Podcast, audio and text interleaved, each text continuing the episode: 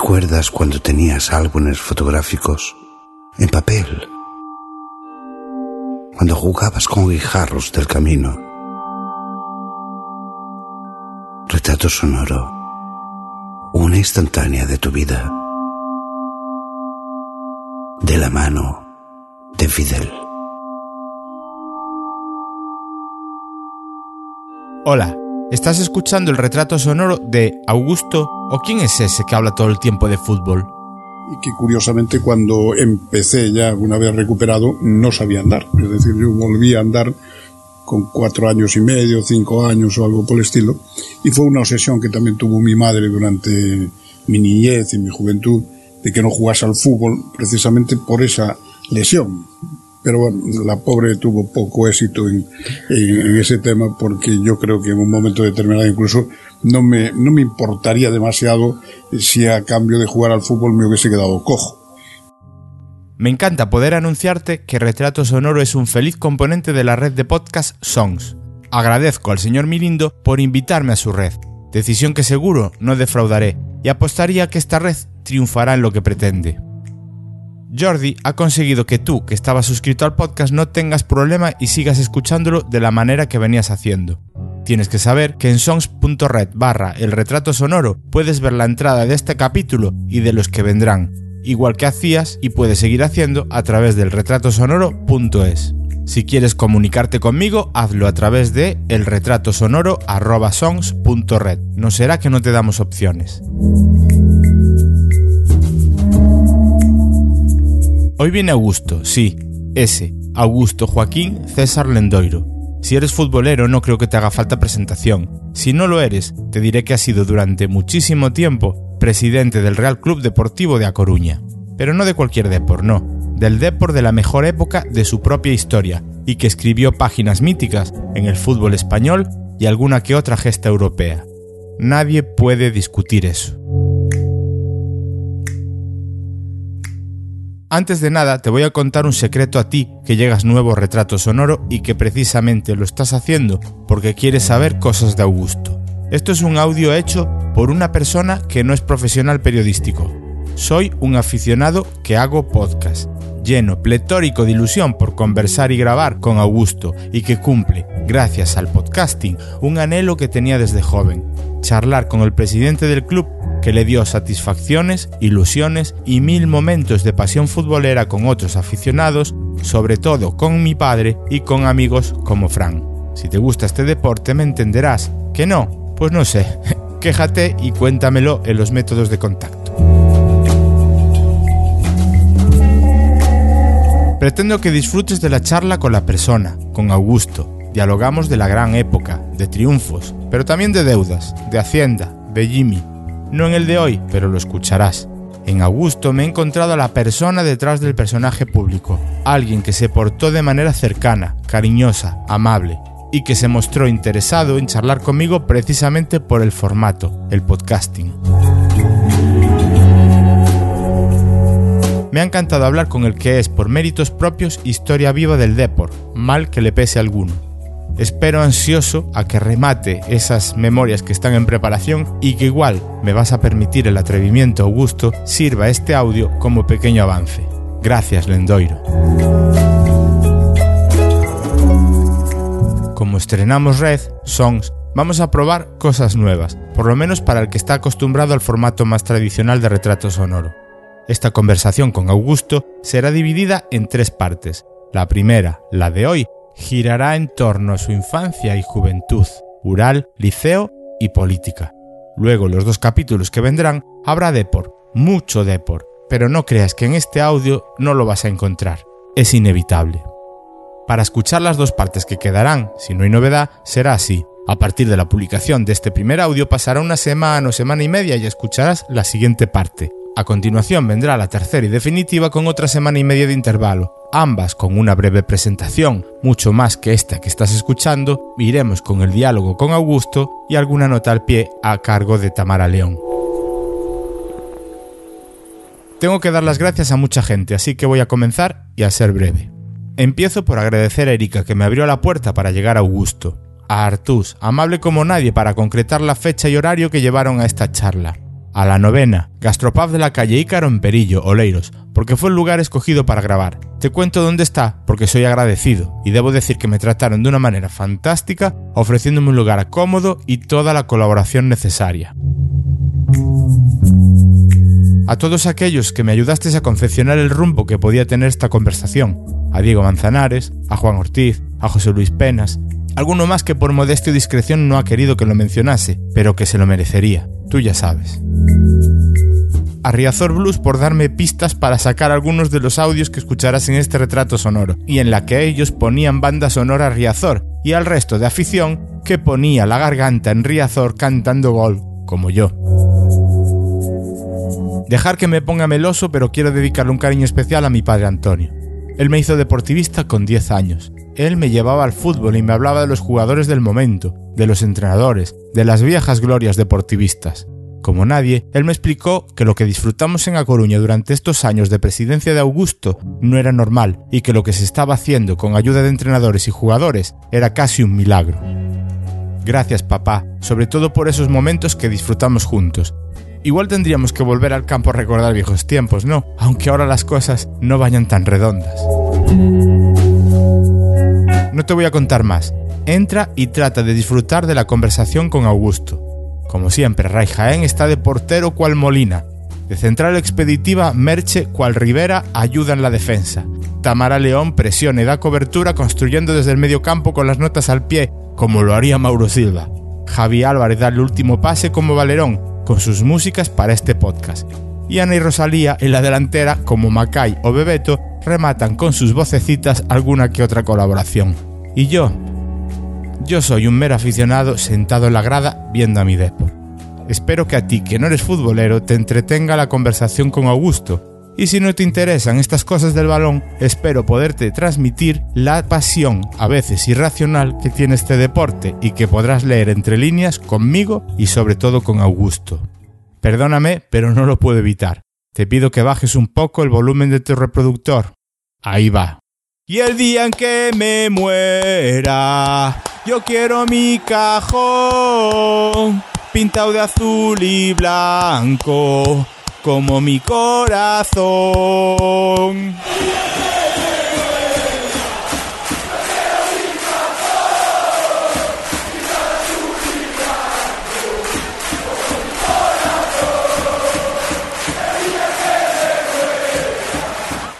Más que escoger, en realidad yo como soy en, primer lugar un poco eh, contra, contra fotos, es decir, en, lógica y en buena lógica, porque cuando, cuando uno es feo, coño, eh, la verdad es que cuantas menos fotos mejor, ¿no? Entonces, ante esa situación, te acuerdas de, algo que, que, digas, algo que, que, que, de verdad sintetice, ¿no? Un poco lo que tú eres, ¿no? O lo que has sido, o lo que vas a ser. Y, entonces, pues bueno, de alguna manera parece como si fuera un poco el precursor de algunas cosas en el fútbol, como si tuviera una bola de cristal en forma de, de balón, de balón de fútbol, porque en realidad así era, ¿no? Y, y esa sonrisa, no sé, de la ilusión que tienes por lo que has hecho, por lo que haces y por lo que estás convencido que harás, ¿no? Claro. Entonces es una foto que un poco sintetiza todos esos valores que uno piensa que durante muchos años ha intentado transmitir desde muy pequeños a los niños del Ural y ahora ya de mayor, pues a la gente, incluso gente mayor que yo, pues a través del, del deportivo, ¿no? Ya. Eh, es una foto que cuando busqué me parece que encontré vinculada al, al marca. Mm, tampoco sabemos exactamente cuál es la, la, procedencia. Sí, sí, yo creo que ahora que lo dices, el marca sí. sí además también une un poco eh, y sigue siendo como un, un poco la síntesis de mi vida, ¿no? Precisamente yo aprendo a leer en un marca, ¿no? Eso es lo que te iba a preguntar. No, no, deja, no deja de ser sintomático, pero sí creo, creo que era, que era en un marca, y en el marca también creo recordar que yo puse por primera vez, por lo menos salió a, a letras de molde en un encerado del colegio liceo, la palabra superdeport. Hay una foto, precisamente, cuando empezaba la época brillante del, Deportivo La Coruña. Ya.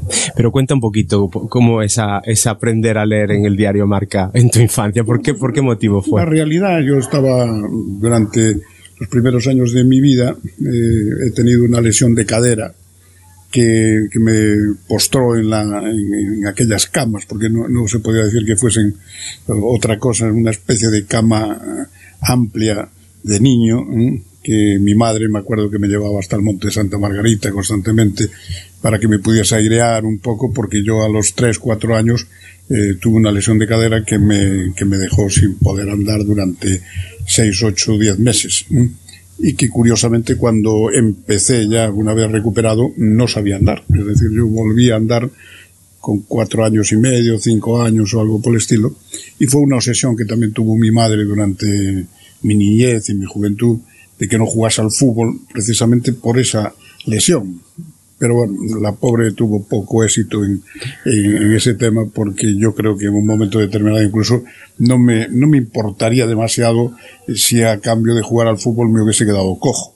Y sigo a veces todavía teniendo eh, problemas en la cadera, ¿no? De alguna manera, eh, que toda mi vida en el fondo es curioso que haya estado ligado al fútbol y que haya estado ligado precisamente a esas lesiones que en su momento mm, le aconsejaban incluso los médicos relativamente, pero sobre todo mi madre cuidando de esa situación, que no jugase al fútbol cuando yo era juvenil del deportivo, cuando yo era precisamente en el momento así más llamativo de mi vida eh, futbolística, que era como jugador, que era cuando era capitán del Deportivo, del equipo juvenil del Deportivo. Juvenil. Y, fue en esta época también simultáneamente, aunque te imagino con, con, con esa edad no sería, cuando tuviste también algún problema y creo que también hacías como una especie de retransmisiones de los partidos que veías en la calle. Antes, antes, precisamente yo aprendo a leer en un marca porque eh, no puedo, no puedo andar, mi, un tío que tenía yo en Madrid me envía los marcas del mes anterior ¿eh? por correo, mi madre va a buscarlos a correos y, durante todo un mes yo estoy al día, pero con un mes de retraso. Esas noticias que se iban produciendo en el fútbol y en el deporte en general, porque no solamente yo soy un loco del fútbol, soy un loco en general del deporte. Practiqué una serie de, de deportes, bastantes deportes, en aquella época era muy tradicional que jugases a varios deportes en la universidad llegué a jugar el mismo día cuatro deportes, fútbol, baloncesto, balonmano y voleibol. El último partido había sido de baloncesto, porque aún con unos 70 escasos, como quien dice, en aquella época se podía jugar al baloncesto. Yo jugaba porque además venía de los maristas, en los maristas era prácticamente obligatorio el jugar y jugar bien al baloncesto. Y en el partido ese último de baloncesto me daban calambres hasta en las orejas, o sea, cada vez que me movía, porque fueron cuatro partidos el mismo día. A renglón seguido, el año siguiente prohibieron jugar a más de dos deportes. es que le llegaría el deporte universitario que, que, en aquella época, igual que el deporte escolar, tenía una fuerza eh, bastante considerable y que por desgracia hoy ha desaparecido prácticamente. No sé si existe algo, pero bueno, ni se habla de él, ni se le conoce, yo creo, ni se le espera. eso es lo malo, ¿no? Porque esas épocas son épocas es una lástima que se pierda el contacto con el deporte de forma, de forma directa. Efectivamente. Igual para grabar esto, hoy no es el mejor día. El sábado pasado jugamos en el Bernabéu y el Madrid nos metió siete, que no, no se, se dice pronto. Eh, ¿Está el deportivismo con la moral baja? Actualmente. Sí. Hombre, muy alta, me imagino que no. Después de esa situación, ya no solamente por el 7-1, sino porque la, la, situación en la tabla no, no es como para, para palmas, ¿no? Es, también es cierto que queda toda una vuelta, que pienso que hay equipo como para poder superar esa, esa situación, pero no es menos cierto también que los que vienen detrás vienen, vienen pesando y pisando quizá, no sé si con mucha fuerza, pero porque quedan todavía unos días de mercado y se sabrá al final cuál es el equipo con el que todos vamos a afrontar el segundo periodo de la competición. Pero mm, la verdad es que es como por lo menos para estar ojo a visor de una situación que no es la ideal, desde luego. Ya, en cualquier caso, esto va a tardar un poquito en publicarse y ojalá se cumpla esa premonición que estás teniendo tú, que tiempo hay para mejorar. Pero es verdad que el Madrid eh, en tu época se nos daba muy, pero es que muy bien. Vamos, se nos daba de dulce. ¿Había algún secreto? Aún vamos a hablar de fútbol más adelante y bastante más profundamente, pero ¿qué había con el Madrid? Porque el Madrid venía a Riazor y es que venía eh, a, venía, a, una época que, que, además lo decían ellos mismos, venían entregados. Es decir, llegó un momento que por una parte nosotros eh, teníamos un gran equipo, es decir, no es aquello de decir, bueno, es que voy a un campo difícil o por la afición solamente, no, no, ellos sabían que enfrente había un equipo que en, muchos momentos le podía plantar cara de verdad al, Real Madrid, ¿no? Y de hecho, y de hecho se la plantábamos, muchísimas veces le ganamos y de forma holgada, hasta tal punto de que casi durante 20 años en Madrid no pudo ganar aquí, cosa que era inaudito que al Madrid ocurriera en ningún campo de España, incluido el, el Nou incluido el Calderón, incluido cualquiera de los, de los estadios de España, ¿no? Le habíamos cogido, yo creo, un poco, bueno, pues el quiz de aquellas victorias y en algunas ocasiones, la primera de ellas en concreto, superando un 0-2 adverso, ¿no? Es decir, que es quizá la, el, primer momento en que aparece el Super Depor precisamente ganándole 3-2 al Madrid con goles de bebé, recuerdo que había sido algo espectacular porque estábamos acostumbrados a que el Madrid viniese a La Coruña y, fuese verdaderamente un paseo militar para ellos. Y de ahí pasó a ser casi, casi un paseo militar para nosotros. Y con mm, cada vez que venía al Madrid antes, con casi se podría garantizar que mayoría madridista más que deportivista porque fue partir de ahí, claro, por lo menos claro. Zapada, a lo mejor no, Esas no se notaba mucho, pero se notaba mucho quizá cuando marcaban algún gol. Yo tengo la experiencia del año anterior, precisamente a ese año 92-93, que fue el primer año de, digamos, de, del, del Super Depor, al 91-92, que fue el primer año de la nueva etapa en Primera División, y el Madrid y el Barcelona aquí se pasean, ¿no? Se pasean y ganan holgadamente, ¿no? Ya en mi época. O sea que mm, rompimos con aquella, aquella situación y llegamos incluso en algunos casos, aparte del caso del Madrid y el centenariazo posterior, a, ser incluso favoritos en algunos momentos de llegar a jugar a Barcelona, al Nou Camp, con el Barça, mm, darnos como favoritos y curiosamente también ganar holgadamente allí en, los comienzos de la época de la Porta en concreto, me acuerdo, creo que ganamos allí 0-2. O sea que mm, aquello fue un espaldarazo enorme, pero no solamente para el deportivo, ¿no? Pues, sino aquello fue un espaldarazo para el fútbol, digamos, de los modestos, de los clubes modestos de aquellos que decían, bueno, pues igual que gana el Deportivo, pues también podemos ganar nosotros. Y eso lo intentó mucha gente, ¿no? Yo me acuerdo que había ocurrido algo muy parecido también en el, en el hockey sobre patines. Yo me acuerdo cuando el Dominicos aquí también pensó, hombre, si gana el, Liceo, ¿por qué no va a ganar el Dominicos? Y efectivamente el Dominicos ganó una Copa del Rey. Después fue difícil que mantuviesen el, el ritmo que había impuesto el, el Liceo, ¿no?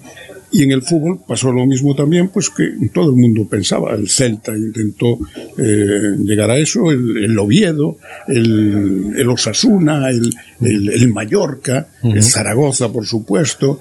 Eh, pero bueno, el Zaragoza ya jugaba otra liga, ¿no? Eh, comparado con la que jugábamos nosotros unos años anteriores. El Zaragoza de los magníficos lo tenemos todos eh, marcado como, y es que Zaragoza más es una extraordinaria capital, Lástima que sean hoy una serie de importantes capitales españolas, que eso no ayuda, yo creo, al fútbol español. Es muy bonito y la verdad tiene un mérito extraordinario que equipos como el Eibar en primera o el Huesca en segunda a unos niveles fenomenales, ¿no? Pero mm, yo creo que al fútbol español mm, también le vendría bien que un Zaragoza, que un Mallorca, que un Córdoba, que un Valladolid, o sea, todos esos equipos y muchos más, que, tuviesen sus alternativas en, primera división, ¿no? Porque eso, eh, bueno, pues le da, es la historia. Hace, hace, poco mencionabas incluso Alicante, a Murcia, o sea, bueno, es que ese, es el caso ya de Murcia, por ejemplo, yo creo que es un, y Alicante con el Hércules, y al lado mismo con el Elche, es decir, es una, a 30 kilómetros unos de otros, como mm. quien dice, hay un potencial de, de, de, futboleros, sobre todo en Murcia, ¿no? La, provincia de Murcia, la región de Murcia es, es una región extraordinariamente futbolera, ¿no? Es decir, y todo eso yo creo que es el gran olvidado de la Liga de Fútbol Profesional, todos esos grandes equipos, el Racing de Santander, el propio Recreativo como decano y, y muchos más, ¿no? no Si no haríamos eh, demasiado extensa quizá la relación, parece mentira que se estén dedicando dinero a otras cosas y no se estén dedicando dinero a mantener equipos que son históricos, que son además equipos que han creado, que han fundado la Liga de Fútbol Profesional. Es decir, no son unos equipos que cayeron de un guindo, ¿no? No. O sea, esa situación yo creo que la tendrían que replantear cuando, sobre todo como en este caso, hay tantísimo dinero en el fútbol profesional español.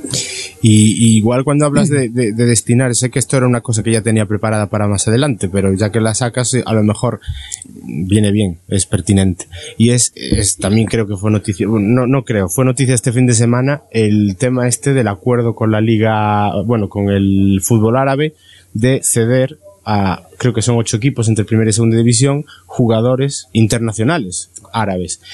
¿Eso es bueno realmente para la liga? Eh, eh, yo entiendo que tiene que haber bueno desde el punto de vista económico, ¿no? Me imagino, por lo que se empieza a hablar, de que hay pues unas aportaciones económicas por parte de Arabia Saudí y de, su liga y de la entrada eh, de la televisión con más fuerza de la, liga española allí. Bueno, pues son, son conceptos que, desde el punto de vista del fútbol como negocio, del, del fútbol como espectáculo que hay que lanzar, bueno, tiene su, su visión, ¿no? Yo soy mucho más defensor del, del fútbol de siempre, ¿no?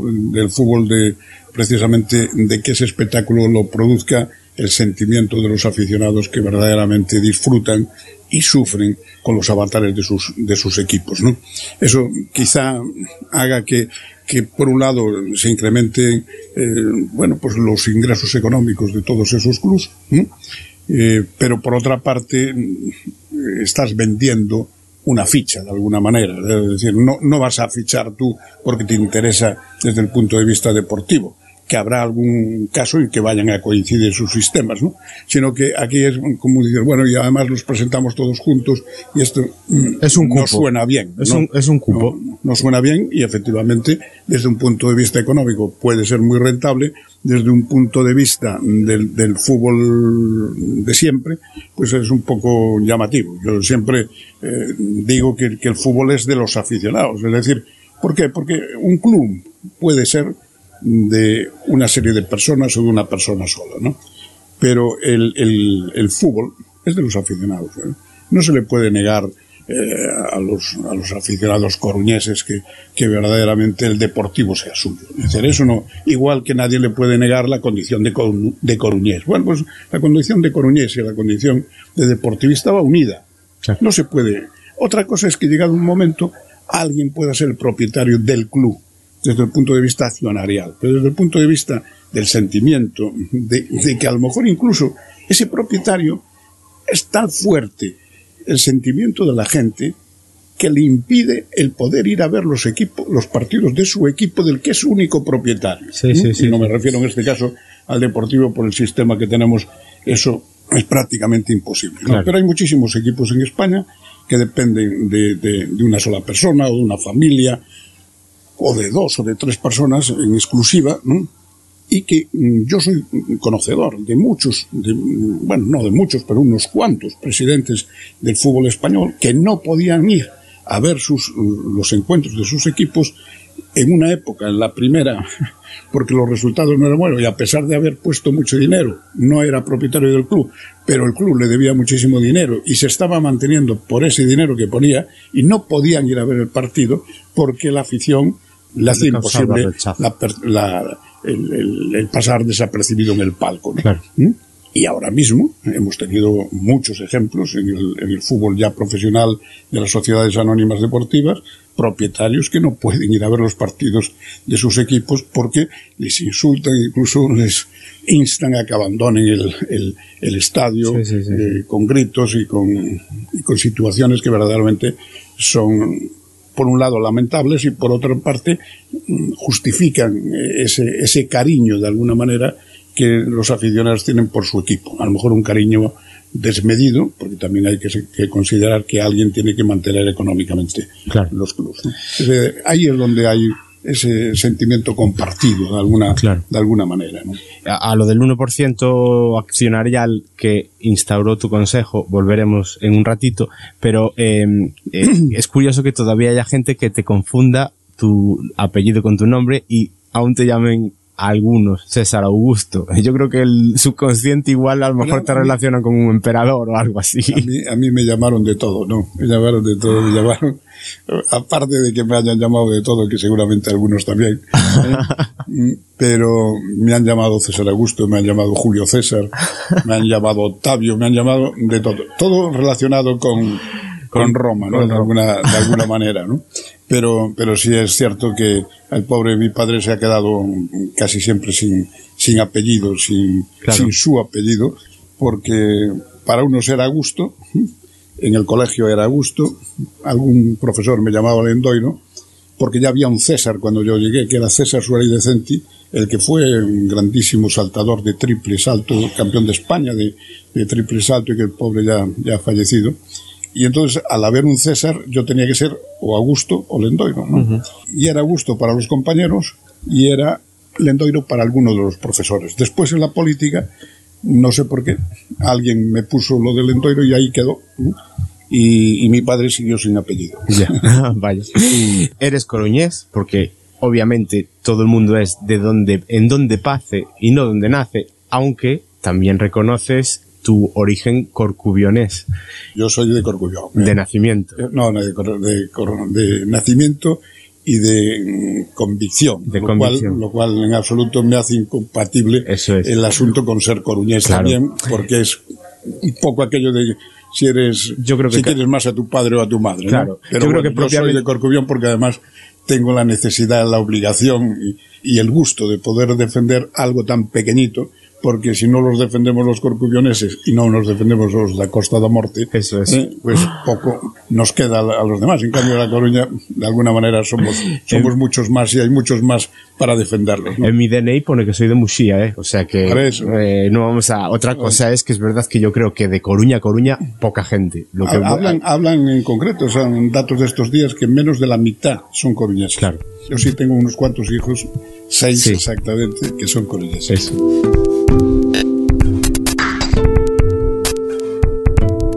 Nota al pie.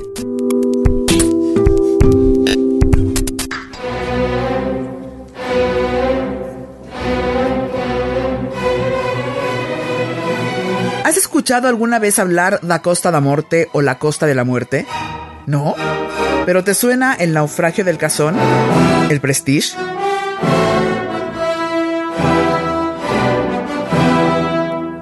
Se considera esta Costa da Morte geográficamente en el noroeste de la península ibérica, más concretamente en la provincia de A Coruña, y en esta desde el ayuntamiento de Laracha hasta el Cabo Finisterre, comprendiendo ayuntamientos como Malpica, Ponteceso, Cabana de Bergantiños, Lache, Vimianzo, Camariñas, Muxía y Finisterra, aunque se suele extender también como delimitación comarcal a otros ayuntamientos como el del lugar de nacimiento de Augusto, Corcubión.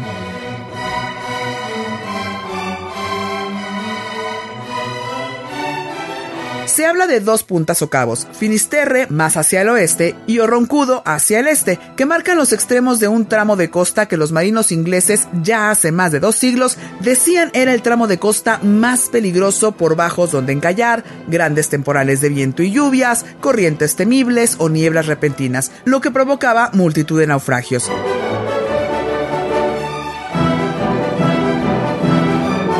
En uno de los cabos que pueblan esta popular costa, el Cabo Vilán, se sabe que frente a poblaciones costeras como Camello, Camariñas, se hundieron más de 60 barcos en unos 100 años.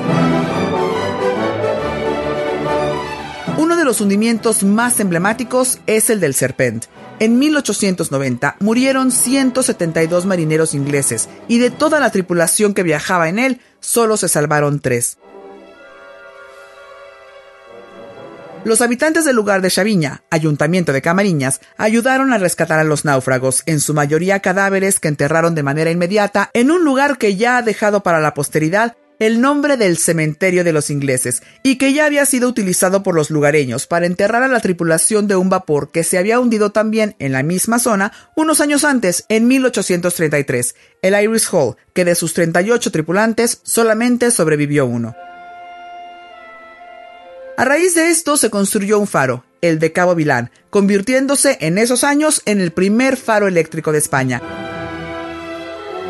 Aunque podemos remontarnos mucho antes en la historia para justificar la leyenda de Costa Mortífera, concretamente a noviembre de 1596, cuando tras un temporal, 25 barcos de la Armada Española se hundieron frente a la ría de Corcubión, con unos 1.706 muertos.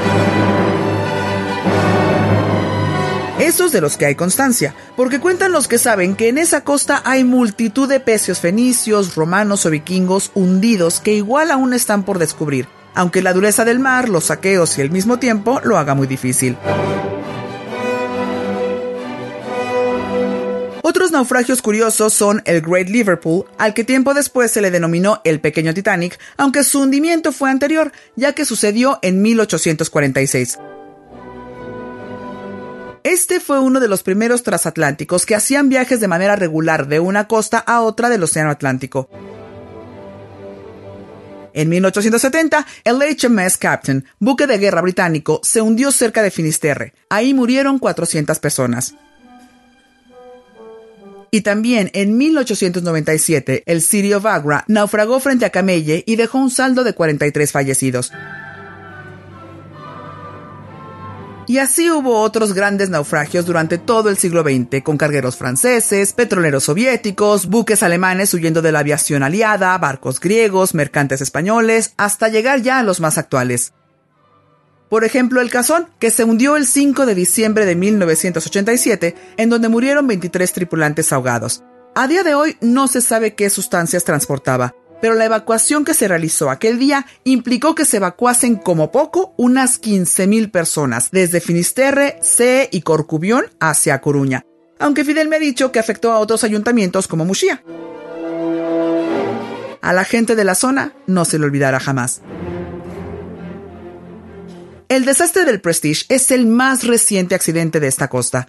El petrolero griego, en noviembre del 2002, se partió por la mitad a mar abierto y causó una de las catástrofes ecológicas más devastadoras de Galicia y esta costa, la que recibió mayor cantidad de la marea negra que asolaron playas y acantilados, aunque afectó a toda Galicia y parte de Portugal, y que movilizó a miles de voluntarios en un alarde de solidaridad de España y otros lugares del mundo en aquel momento. Independientemente del devastador poder del mar y de la meteorología en esta costa, precisamente el mar y los acantilados brindan a sus visitantes a nivel turístico un paisaje único, espectacular, y a los habitantes de la zona, como dice Augusto, un carácter especial que no es casual en función de esa relación íntima entre vivir del mar por ser gente marinera y al mismo tiempo poder ser el elemento que podría ahogar sus vidas.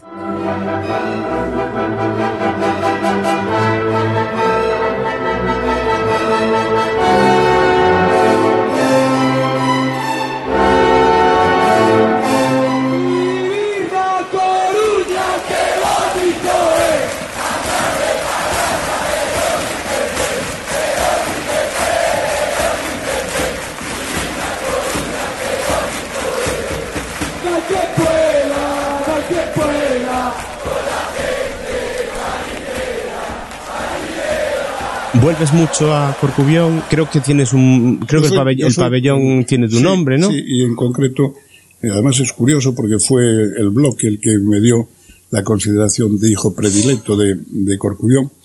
Y sí, el, el, polideportivo de Corcubión lleva mi nombre, sí saca un poquito, es verdad que ya acabas de apuntarlo cuando hablaste de tu problema de cadera cuando eras niño, que ya jugabas mucho al fútbol, pero ese recuerdo que tengas en la mente de decir, es, esa es la primera vez que recuerdo o soy consciente realmente de, de que me encanta una pelota de, de fútbol. Yo creo que, que es curioso porque mis padres, mi padre le gustaba el fútbol, iba con cierta frecuencia mm, al deportivo también, he ido muchas veces con él hasta que siendo ya jugador del Deportivo, pues, y antes ya, ya cuando era ya, no sé, 12, 13 años, pues ya iba solo al grada infantil a cantar aquello de Cucarella, Cucarella, cuando el masajista del Deportivo recuperaba a uno de nuestros lesionados. pero, pero yo tengo la idea de, ya del, del balcón de la casa de mis abuelos en Corcubión, que allí era donde radiaba. Esos partidos de, de, de, fútbol, ya yo solo radiaba y, y, en esa época pues yo es la época que todavía no ando, que debo tener pues cuatro o cinco años aproximadamente y me acuerdo perfectamente de, de aquello, ¿no? Precisamente vivíamos enfrente de lo que hoy es y que fue una obra que se pudo realizar en mi época de la Diputación, que antes era un colegio y ahora es el Ayuntamiento de, de Corcubión. O Concello está ubicado justo en lo que era antiguamente el Colegio de Corcubión. Ya contaste que estuviste, bueno, llegaste a ser juvenil del Depor, capitán, por lo que sí, contaste. Sí, capitán y jugando claro. con uno de los grandes jugadores que yo creo de esa época del Deportivo, de esa época, y, y habría que contabilizarlo quizá como un hombre importante también del fútbol del fútbol español en, en, en aquella época que era. Uh -huh. ¿Mm? y, si, y si no hubieran aparecido esos problemas físicos, ¿Lendoiro hubiera tenido techo como futbolista o no, hubiera no, llegado a algo no? No, no, hubiese llegado a, a, nada de como, como futbolista, eh, pero me gustaba mucho, jugaba aceptablemente bien dentro del campo, digamos, aficionado, pero ni tenía condiciones para llegar al, al, campo profesional, ni mi padre me hubiese dejado llegar porque me obligó en Santiago yo estuve entrenando bastante con el Compostela, en la época buena de Compostela, fuera de la época de Caneda, la época anterior, los años 65 aproximadamente, que es la, época donde eh, se crea el tema de la SD Compostela y, el Compostela que llega a tener un gran equipo con Fito, Garrincha eh, y grandes jugadores eh, está a punto de ascender a, a, la segunda división. Era tercera división porque no había segunda B en aquella, en aquella época. Y yo entrenaba muy a menudo con ellos porque nos llevaban a cuatro o cinco universitarios a, a hacer bulto y poder jugar los partidos de los jueves. Entonces yo entrenaba con cierta frecuencia prácticamente todos los jueves con ellos por la tarde. Pero, eh, ¿la ilusión la llegaste a tener? O, sí, o digamos sí, sí, que eras no, consciente... No, a mí gustarme, me gustaba mucho y si pudiese eh, haber sido jugador de, de nivel lo hubiese intentado. Uh -huh. No tenía condiciones eh, para ello, seguro, mm, pero me gustaba mucho. Yo el fútbol es que me encantaba. Yo fui árbitro, fui entrenador, fui, fui todo en el fútbol, desde presidente hasta jugador, pasando por árbitro y, y entrenador muchas veces. Fui entrenador de la selección mm, de, de, de Santiago, o sea, la Universitaria de Santiago, que no eran había una época que mm, se creó una selección de jugadores que no tenían ficha de, de fútbol ni aficionado ni profesional. Y yo, como tenía ficha de, de jugador aficionado, pues eh, he sido entrenador del equipo que quedó campeón de España como selección universitaria. ¿sí? Y llega el Ural, no sé si es mmm, casi. No, el Ural ya empieza a jugar a los 12 años. A los 12 o sea, años. juego a los 12 años, desaparece el Ural, porque en aquella época tampoco todos los años había competición, desaparece y a los 15 años ya como presidente, yo ya no soy infantil, y como presidente yo mm, presento ya mm, dos, dos equipos, mm, ya en aquella época jugábamos con dos equipos preparando el equipo del año siguiente. Ajá. O sea, en el primer año que yo soy presidente del rural con equipos, en aquel momento ya oficializado el fútbol infantil. ¿no? Eh, el club de fútbol todavía existe hoy, y, y no, bueno, muy bien, ¿no? Sí. Muy bien, ¿no? Y, el club, el club, aunque se creó, calculo que el club es del año 57, yo nací en el 45, 12 años aproximadamente, 57, 58 más o menos, pero después desaparece y vuelvo en el año 60, ¿no? Ajá. Año 60, 61, y en el 61, 62 debió de ser cuando ya es la primera vez que el, el, Ural participa oficialmente en las competiciones y a partir de ahí ya de forma especial. Antes eran partidos de barrio, eh, unos contra otros, ¿no? De alguna, y, manera.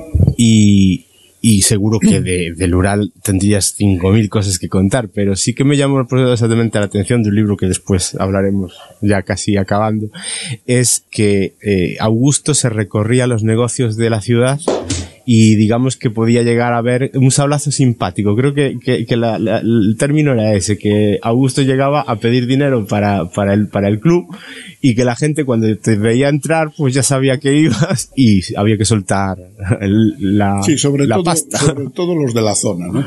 Ah. Después había una serie de ellos que no eran de la zona, pero que eran a lo mejor padres de, de, de jugadores o simpatizantes nuestros o amigos.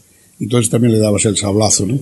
A mí durante muchos años, pero durante muchos años, la gente me relacionó con los sablazos, ¿no? porque primero fueron para el Ural, después continuaron para el Ural y el Español, eh, se metió por el medio liceo y después terminó estando ya el gran sablazo entre el liceo y el, y el deportivo. ¿no? Era un especialista en los, en los sablazos.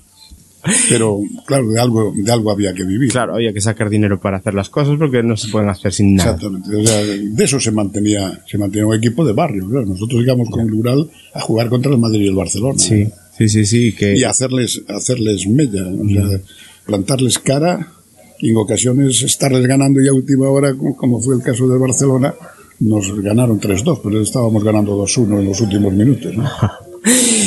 Eres Donde conocía a Minguella, por ejemplo. Sí, bueno, pues de, de, personajes de fútbol vamos a hablar un poquito más tarde. Eh, he leído que, bueno, se sabe porque siempre se dice que tu profesión realmente sería la de abogado, de, licenciado sí, en Derecho. Sí. Yo empecé ejerciendo la profesión después Claro. de, y profesor de, de económicas empresariales y lo que era en aquel momento el colegio universitario que tenía su sede en la Escuela de Comercio, como empezó la Universidad de La Coruña. ¿no? Yo era junto de Antonio Fernández Montels, que era el director del, de- del colegio universitario y el director de comercio. Y di, di clases de, de laboral, del, de mercantil, de civil. En fin, había veces, me río a veces cuando ahora lo, te hablan de que tienen cuatro o cinco horas a la semana. Yo llegué a dar cuatro o cinco horas como mínimo algunos días porque el, titular, que era este señor, Antonio Fernández Montels, el director tenía que, que viajar por razones de, las- de la Cámara de Comercio. Normalmente en aquel caso era secretario y hombre fuerte de la Cámara de Comercio, el más fuerte, y viajaba con cierta frecuencia y cuando él viajaba pues a mí me quedaban todas las clases del, del maestro y tenía que dar esas cuatro o cinco horas de clase que en mi vida estudié tanto.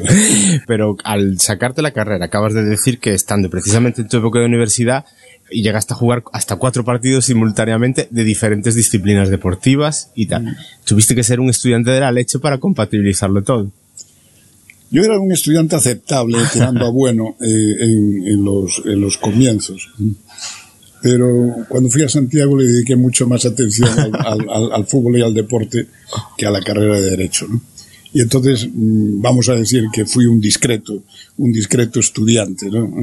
Pero bueno, mm, le ponía mucha, mucha moral sobre todo a los temas deportivos. A los temas, digamos, legislativos, mm, ya un poco, un poco menos, ¿no? Bueno. Pero bueno, también fue cumpliendo, ¿no? Claro. O sea, para, para llegar a titularse pues hay que cumplir, porque si no, no hay, no, no hay manera de sacar las cosas adelante. Eh, lo dijiste antes, tienes seis hijos coruñeses, tu mujer Marisol. Eh, es algo que sí que vamos a profundizar mucho más, pero mm, todo el mundo sabe o son legendarias tus maratones nocturnas a la hora de negociar, a la hora de gestionar. ¿Cómo lleva una familia eso? Porque yo me imagino Bueno, que... mi mujer eh, coincide, mi mujer no, ni nos conocíamos. Entonces yo conocí así a la hermana mayor. Estábamos en la playa, en Riazor, en la playa de Riazor. Estábamos hablando, como casi siempre, de fútbol y hablando de- del fútbol modesto y tal. Y mi mujer que estaba mm, boca abajo, tomando el sol y tal, la que hoy es mi mujer, en aquel momento ni me conocía, y dice, pero ¿quién es ese coñazo que no hace más que hablar de fútbol y de fútbol y de fútbol y de fútbol? Que no le iba a decir a ella que al cabo de unos, unas semanas, unos meses, nos conocimos, empezamos a tontear y tal, y que después iba a tener que aguantar, efectivamente, no solamente aquello del fútbol, sino iba a tener que aguantar la, las llegadas a casa eh, a, a última hora, tarde, mal y arrastro, muchas veces pensando que al día siguiente había que levantarse pronto, otras veces si tenías la posibilidad de, de dormir algo más, pues no te levantabas tampoco Claro. a la hora más prudente, pero ibas congeniando un poco esa, esa situación. Lo aguantó muy bien siempre, ella sabía que, que efectivamente yo no le hacía trampas en otros, en otros aspectos y eso y eso es, es fundamental yo creo en, en ese en ese tema de las llegadas nocturnas más que nada yo creo que hay un, un- un síntoma de que cuando llegas de tarde pero como ella se daba cuenta que mis llegadas nocturnas estaban siempre ligadas al fútbol o al deporte, época también del, del liceo, época incluso del español y del rural, mm, pues se, se acostumbró a Se esa, acostumbró. a esa situación. Estaba tranquila, estaba tranquila porque sabía que gatadas en otros sentidos no hacían. Pero tranquila hasta que, que, bueno, eso ya lo has contado en algún sitio. Eh, llegó una negociación, no sé si, me parece que llegaste a comentar que Bueno, si era de que ahí Ramis. me- Es que ahí me pasó. Claro. claro. Es que ahí fue una negociación, efectivamente, fue la negociación con Ramis, con Paco Durán, y menos mal que Paco Durán se fue a- a- a Barcelona, se tuvo que ir a Barcelona porque tenía una boda. Entonces tenía que coger el avión, pero habíamos terminado en la brasa sobre las nueve o nueve y media de la mañana. Y yo coincidía muchas veces con mis hijos en, en- en- en las discotecas. En las discotecas coincidíamos, ¿sabes? Entonces llegaron todos los chavales a casa y la madre le pregunta, pero ¿y papá? No, pues no lo oímos, no lo oímos, no lo vimos. Y entonces estaba verdaderamente preocupada porque en aquella época yo era objetivo de ETA. Y entonces, claro, ya la pobre, ya fuera de sí, llama al club para, para ver si alguien le coge el teléfono, que lo normal es que nadie le hubiese cogido el teléfono. Debía de ser las nueve y media o las de la mañana, pero de un sábado. Y le coge el teléfono Lolo Montiel y le pregunta por mí. Y dice, sí, sí, está aquí conmigo. Y automáticamente le, cortó, le colgó. Ya no quiero saber más. Y ya, y ya a partir de ahí, ese día sí que no lo pasé especialmente bien. Porque llega un momento en que, en cuando ya llega un- una hora tan tarde, que el llamar a las 5, a las 6, a las 7 de la mañana a tu casa para decir, oye, me voy a retrasar más, piensas que es que no vas a tardar tanto en llegar y que no va a ocurrir nada, que no se va a dar cuenta, pero claro, cuando si le llamas a las 5, a las 6 o a las 7 de la mañana, sabes que le vas a dar un gran susto, ¿no? Claro. Entonces, tratas de evitar ese susto y produces uno mayor. Claro. Eh, supongo que cuando estabas a- comentabas ahora el tema de eso de que estabas amenazado por ETA, me imagino que era más estrictamente por el tema político, ¿no? Digamos que... Mm, Me da la impresión de que yo no, no, no fui objetivo directo de ETA por, por- porque está el tema, no sé si está ya, eh, si terminó, pero estaba, el- era por el comando Donosti. ¿eh? Y, y había, estaba el tema en el, no sé si en el Supremo, la Audiencia Nacional, en, en alguno de sus, no sé si lo habrán, habrán ya resuelto sobre el particular, pero el- lo que habían recogido y que a mí me habían dicho era que no habían actuado porque tenían dudas y a mí me consideraban mucho más la gente por el deporte que por, que por la política. Claro. Y que habían dejado de actuar en esa, en esa línea, aprovechando un viaje que, que teníamos, un partido que teníamos en San Sebastián, estuvieron dudando si efectivamente actuar o no actuar. Ya, ya, ya. ya. Uf, vamos a cambiar a- diametralmente porque es cierta la anécdota con el presidente del Celta, que creo que si no me equivoco en aquella época debió ser Ignacio Núñez, que en una conversación con la prensa en el momento previo a un Celta Depor, me imagino, un Depor Celta y tal, te preguntaban, no sé, os estaban comparando por las razones que sea, y que tú llegaste a decir eh, algo así como, es que señor mío, si tuviese la facha de aquel colega, yo estaba en Hollywood. Eh, siempre manifestaste que te hubiera gustado ser actor o incluso cantante. Eh, no, es, no es rara la rueda de prensa en que el Endoriosa arranca a cantar. Fue, fue ¿Por qué esa atracción? En la, época de, en la época de Ignacio Núñez, que ya tenía una planta Sí, era grandote. era- espectacular, alto, guapo, decía yo, con esa planta estaba en Hollywood. Siempre lo utilicé como una media broma, tal. Sí. Efectivamente, en mi, en mi familia, mm, toda la, la parte, sobre todo por mi padre, era gente que le gustaba mucho el teatro, que, que cantaba bien y que, y que actuaba mucho, ¿no? Entonces siempre yo, medio en broma, medio en serio, pero sobre todo en broma, siempre dije que mi ilusión era triunfar en Hollywood, ¿no? Ya, ya, ya. pero sí fue, fue con Ignacio Núñez. Entre las mil cosas que hiciste, eh, incluso escribiste bastantes artículos para La Voz de Galicia. ¿Sobre qué escribías? Algunos, ¿Sobre qué escribías, sobre Yo todo? no escribí de verdad eh, un artículo diario, ya era el- el- con 20 años aproximadamente, 19, 20 años, escribí mm, diariamente en La Noche de Santiago, que después se fusiona, y eran los dos periódicos de, de- era el, el periódico de la tarde en Galicia, el único periódico que había de la tarde en Galicia era La Noche, ¿no? Y yo ahí escribía un artículo diario, mm, prácticamente, si no era diario, casi casi, ¿no? Y cobraba mis pesetillas, vivía un poco en Santiago, vivía a cuenta de ellos porque mi padre, bueno, pues podía darte lo que te podía dar. Claro. Ya bastante era que estuvieses fuera de casa en, en el Colegio Mayor Fonseca. Yo inauguré el Colegio Mayor Fonseca y lo cerré, porque después fue un colegio primero, no sé si femenino o, o, o para doctorado o algo por el estilo, pero ya, ya cambió la, que había cambiado por completo. El Colegio Mayor Fonseca que yo conocí lo abrí y lo cerré yo. Y, y, el, y en esa época escribía para, de forma especial para la noche, que después se fusionó con el Correo Gallego, el Correo Gallego Diario de la Noche. eh, fue el nombre primero que, que se inició y después ya desapareció lo de la noche. ¿no? Y, y- y también escribí algo para el Correo Gallego. Y algún artículo también aislado, sí he escrito para, para la voz, para la voz de Galicia. Pero siempre No vinculado al deporte.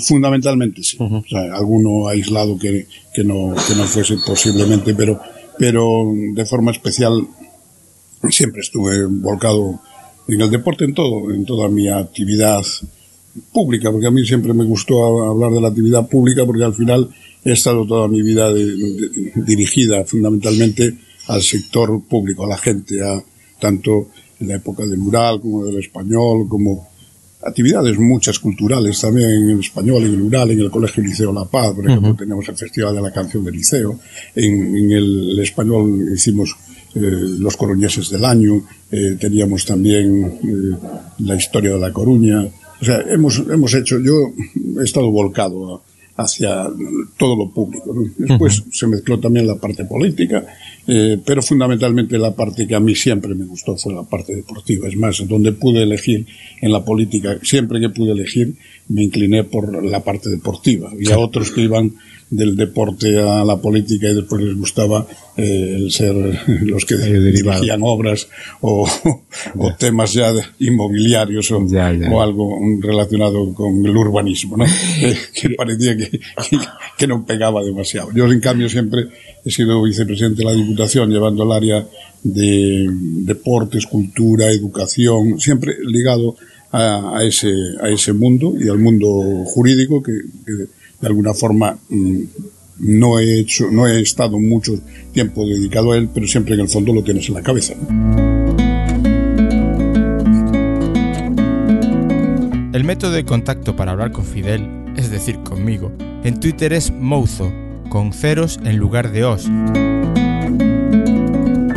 Y para retrato sonoro podría cansarte con mi voz diciéndote cuáles son, pero lo van a hacer Ana María y Rosalía. Venga hijas, dadle, a ver si hago podcastes de provecho con vosotras. ¿Tienes las fotos e historias de la gente de Fidel? en sons.red barra el retrato sonoro y en el retratosonoro.es. Entra y deja tu comentario. O también en el correo electrónico En el retrato sonoro arroba sons.red. con un tweet en el retrato sonoro. Y en Facebook facebook.com barra el retrato sonoro. Así vale, papá.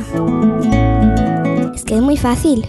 Y a veces te pones de un intenso que no es normal. Vale.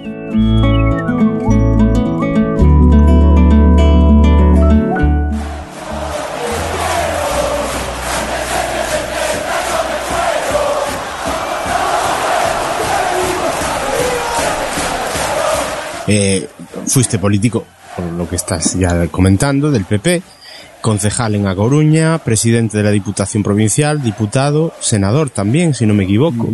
Igual ha sido más cosas dentro de la política. Secretario de, de Deportes de Galicia. Es verdad, cierto, secretario general, el primer secretario general de Deportes de Galicia fui yo dependiendo directamente del presidente Fraga. ¿no? O sea, yo no dependía de ningún de ningún consellero. O sea, en el fondo, el deporte era una otra consellería que llegamos a multiplicar por 20 el presupuesto que tenía en aquel momento la Dirección General de Deportes de la Dirección General de Deportes de Galicia tenía un presupuesto que nosotros al año siguiente lo multiplicamos por 20.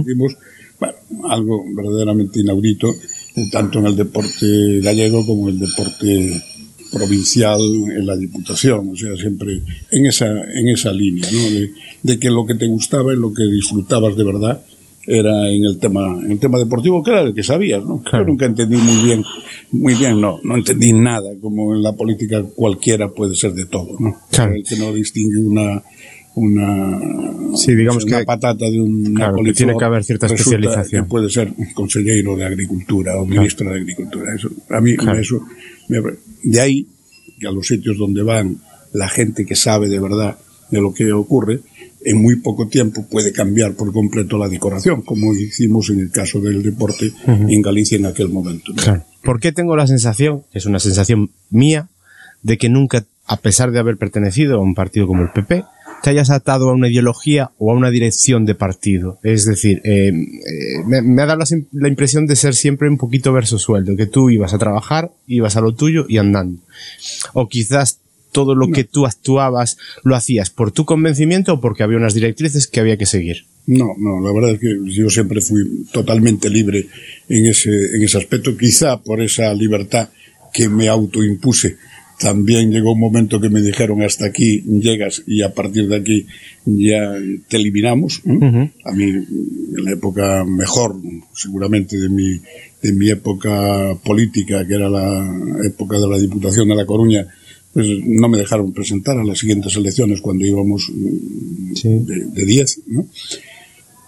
me hicieron al final un favor porque pude aceptar la, la, la oferta de, de las peñas del deportivo que querían que me dedicase exclusivamente al, al deportivo y me dediqué de forma totalmente exclusiva al deportivo. Yo no podía ser ni siquiera eh, casi casi ni presidente de la comunidad de vecinos de, de tu casa, ¿no? Que también es cierto que no lo he sido nunca, ¿no? Es de las pocas cosas que me he librado Eso, de, eso que ganas. Eso que ganas. ¿Eh? Eso ganas. pero sí que, que, que ocurrió eso, ¿no? Es decir, en ese sentido, yo siempre he sido libre y siempre he querido, hombre, hay unos planteamientos que si estás en un partido verdaderamente es porque tienes unos planteamientos que encajan Lógicamente. un poco en esa línea, pero yo quería ir mucho más allá, eh, que creo que es algo que todavía eh, sigue pesando y que, que hay que romper en, en ese, en ese sentido de, de ir un poco más allá y situar verdaderamente en el centro de lo que era la, la posición política del partido. Esa fue siempre mi ilusión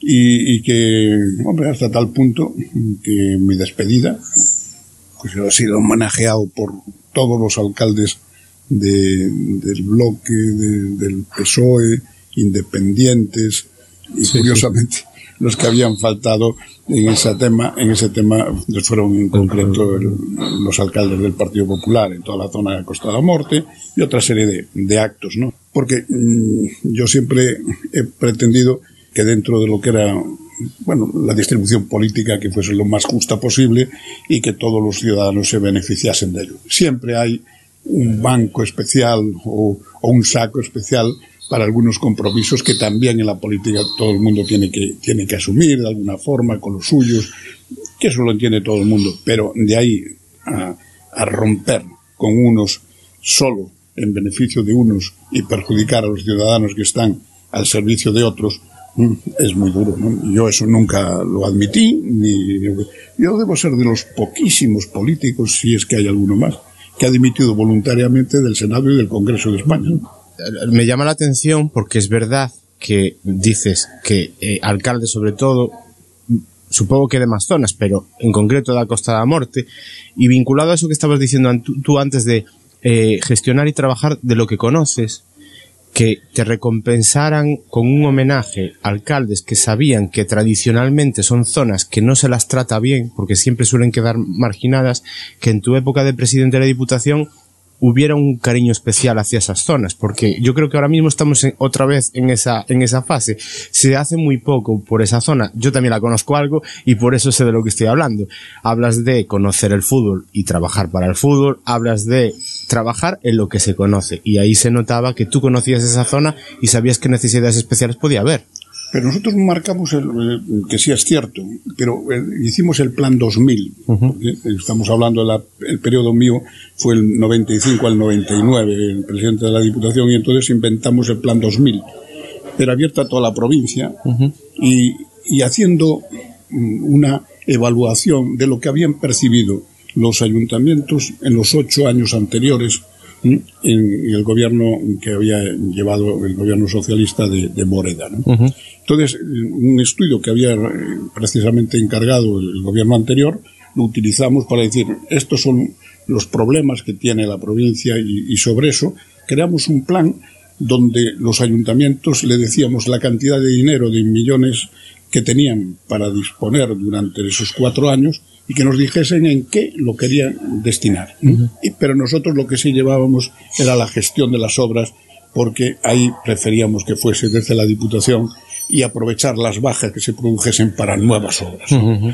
Ah, Y no llevar, como en muchos casos se hacía, que por intereses de algunos alcaldes las obras se eternizaban porque iban 5 millones a 5 millones porque era lo que podía designar a dedo quién podía recibir esa, esa obra.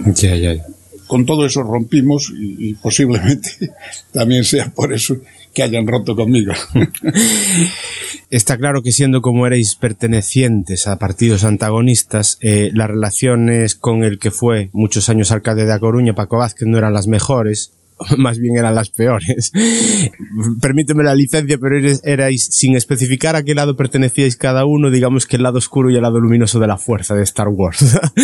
Estoy hablando de ese embajador que tuvo después en el Vaticano Zapatero, que quizás haya gente que no lo identifica tanto como alcalde de La Coruña por quedar un poquito más alejado del centro y del conocimiento de todo el mundo, pero sí como embajador del Vaticano y bueno, después de vez en cuando hace sus declaraciones y tal y tienen cierta repercusión porque en su momento pues, fue una figura importante del De pequeños eres amigos.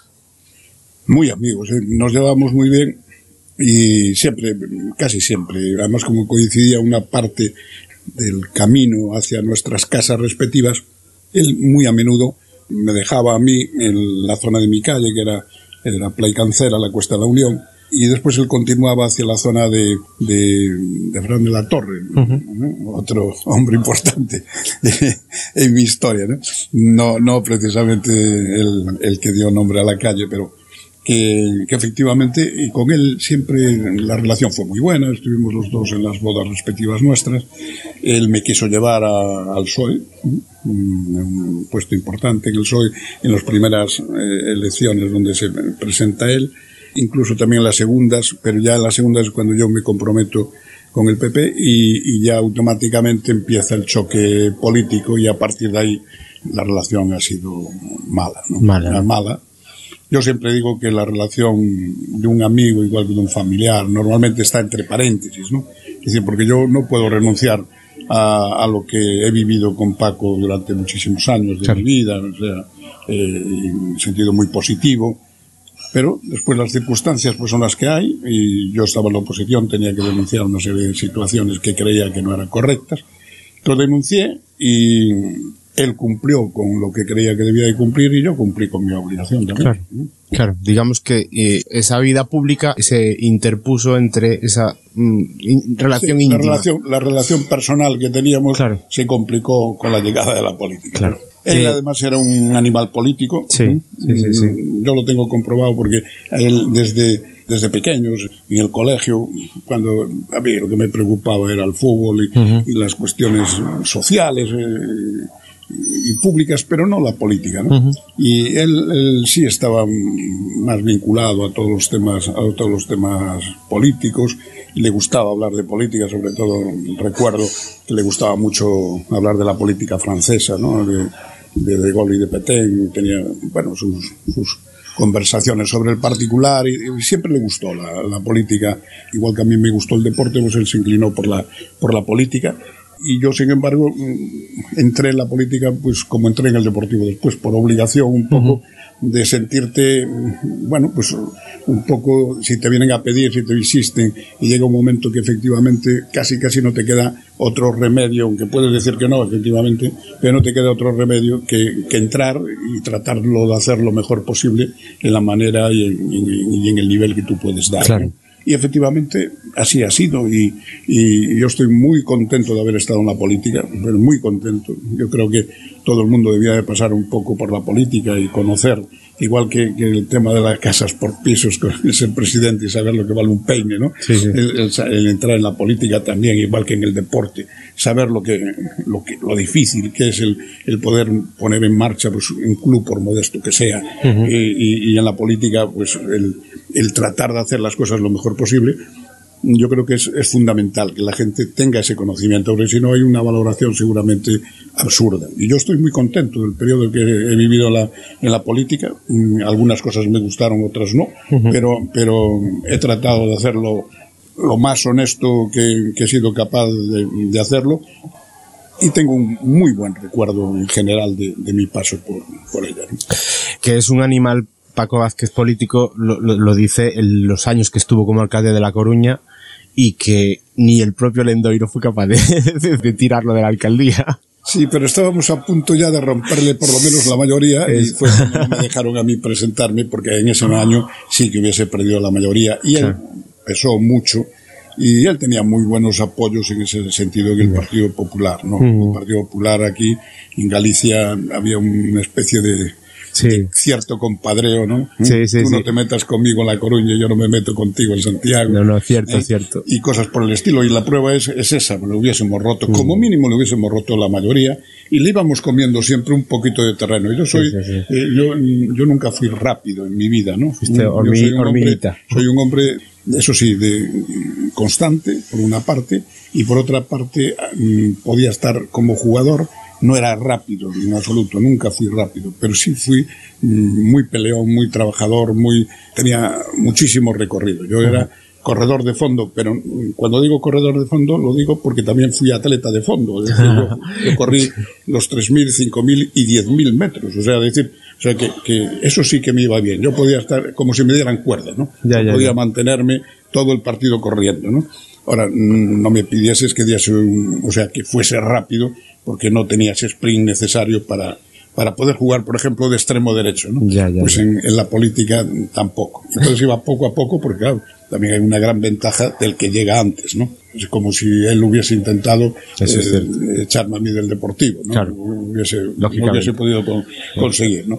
Y, y lo, intentó, claro, lo, intentó, Pero ya decías que la política le llamó mucho antes a él ya. O sea sí, sí, no, a él, no. A él le llamó insistentemente y cuando habla conmigo para que yo entre, yo tengo que renunciar sensatamente a ello porque estoy llevando el, la dirección del Colegio Liceo La Paz uh -huh. y el, es el momento de la LODE.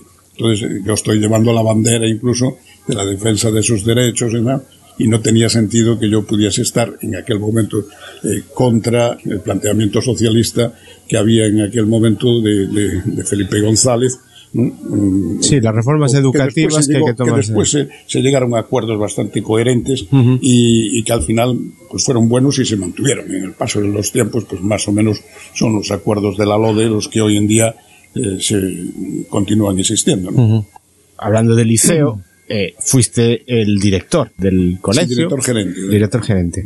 Pero bueno, eh, si alguien reconoce al Endoiro con relación al liceo es por el equipo de hockey a patines.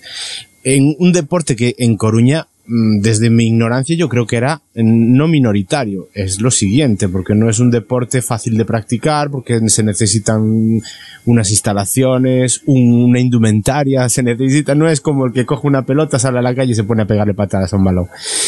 ¿Cómo consigues hacer que el liceo, el Hockey Club Liceo, se convierta en campeón de todo lo posible, sobre todo en un deporte que era en España mayoritariamente o eh, casi exclusivamente catalán hasta que llegó el liceo, sí. si no me equivoco, sí, con... y, que, y que llegó y que llegó el liceo algo en Madrid, algo en Asturias, sí. pero el, el liceo, el liceo en La Coruña había habido eh, alguna tradición de hockey sobre patines antigua, pero años luz de Cataluña, ¿no? Uh -huh. Es decir, entonces en esa tradición entramos con el, equipo que a mí me ofrece Javier Chaver para el Ural y yo le digo, estás loco, por las razones que decías, entonces no tenemos un duro en el Ural, como porque él había jugado ya en el Ural, Juan Carlos Cebrián también, y Juan Carlos Cebrián y, y, y, Javier Chaver son de los que ponen también en marcha el, equipo del, liceo. Y, yo le digo que donde sí podemos hacerlo es en el, colegio, porque hay una instalación que estaba además sin utilizar prácticamente, y una instalación muy buena, y, que entonces, bueno, pues que tiene sentido y tal.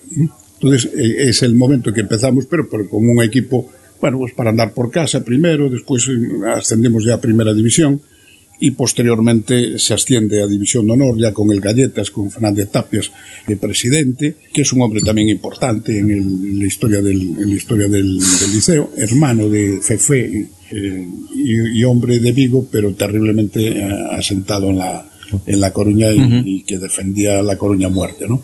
Entonces él da los primeros pasos sobre ese particular, yo hago como de, secretario y conocedor del asunto y llegamos pues a, unos niveles verdaderamente posteriormente ya a eso, ya con él llegamos a ser campeones de, España y, posteriormente ya llegamos a ser campeones de Europa, del, mundo, pero muchas veces además y metiendo en el pabellón de deportes a veces a casi 10.000 personas, más que lo que en aquel momento metía el deportivo en, el campo de fútbol.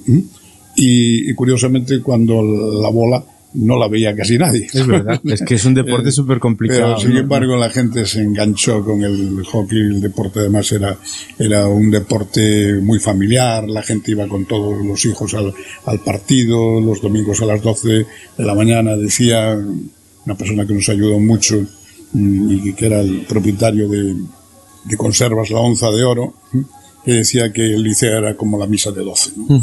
Y era verdad, y nos ayudó mucho él como publicitariamente, pobre murió, pero mm, siempre lo tenemos en el recuerdo. Y, aún, y aún, eh, aún se conserva esa tradición, porque aún va mucha gente hoy en día a ver el liceo. El liceo tiene, no mucha es, menos, mucha menos De, la, que, muchísima menos que la que iba, injustamente, porque está haciendo una labor extraordinaria. Y gente vinculada a ti, o en algún momento... no, Eduardo Lamas está haciendo una labor extraordinaria, pero extraordinaria, extraordinaria, está pagando incluso las consecuencias de ser una persona mm, que la, gente y, algunos medios de comunicación la ligan a mí.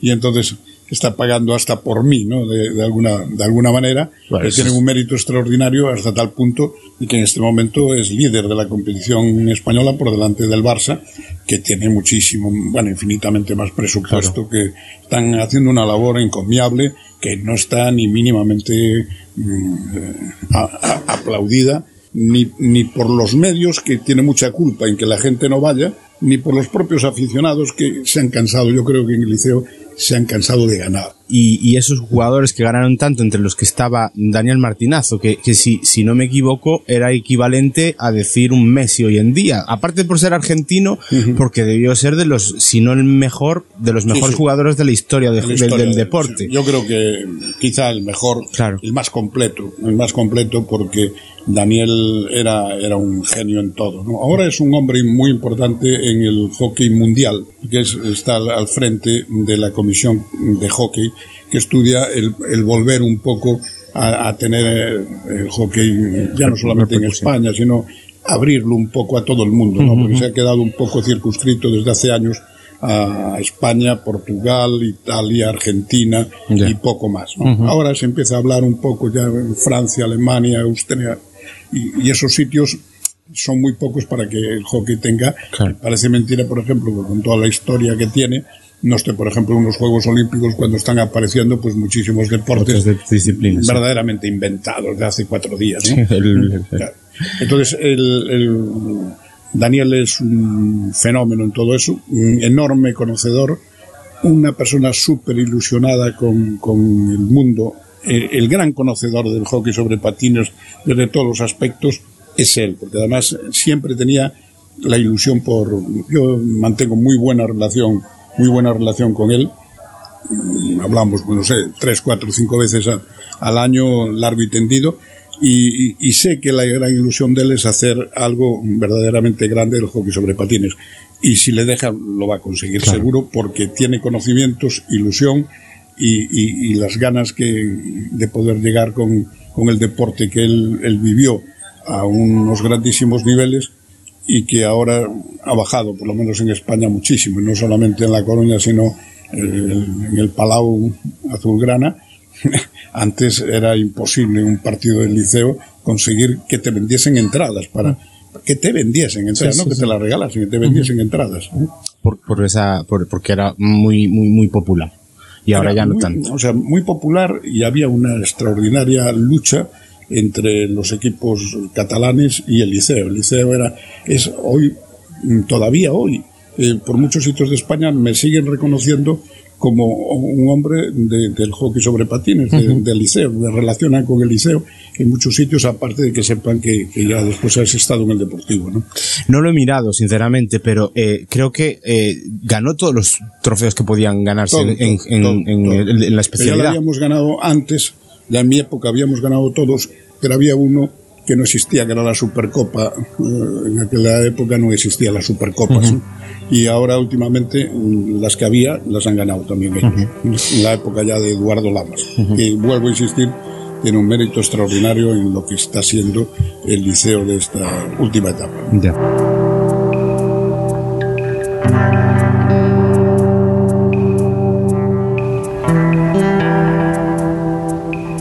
Hasta aquí el primer capítulo del podcast Retrato Sonoro dedicado a Augusto. Sé que te dejo con ganas de más, pero dame una semanita y media para traértelo si no surgen imponderables y ya comenzaremos con el de por a saco. Gracias por estar ahí y recuerda, Mouzo con ceros en lugar de os o el retrato sonoro en Twitter, en Facebook, facebook.com barra el retrato sonoro o el correo electrónico el retrato sonoro puedes comentarme lo que te dé la gana y sobre todo lo que te parece de lo que llevamos hasta ahora de Augusto. Hasta la próxima.